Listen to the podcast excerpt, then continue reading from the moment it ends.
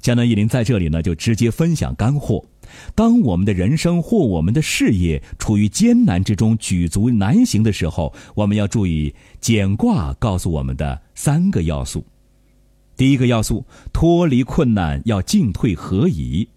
卦辞说：“利西南，不利东北。”本意就是说，利于西南平地，不利于东北山路。寓意就是此时可进则进，不可进则退，不能像赌徒一样蛮干。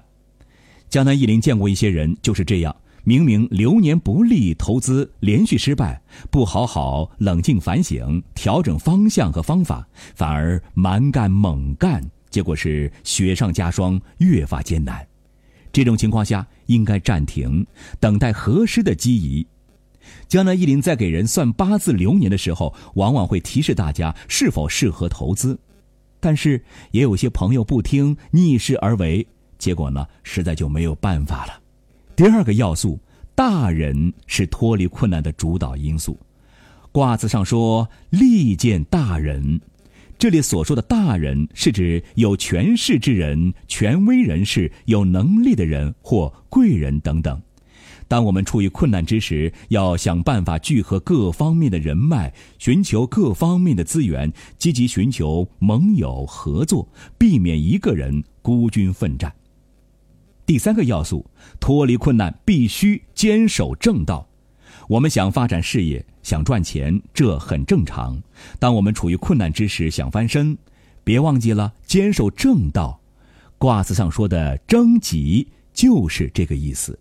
争吉就是争则吉，争就是手持正道的意思。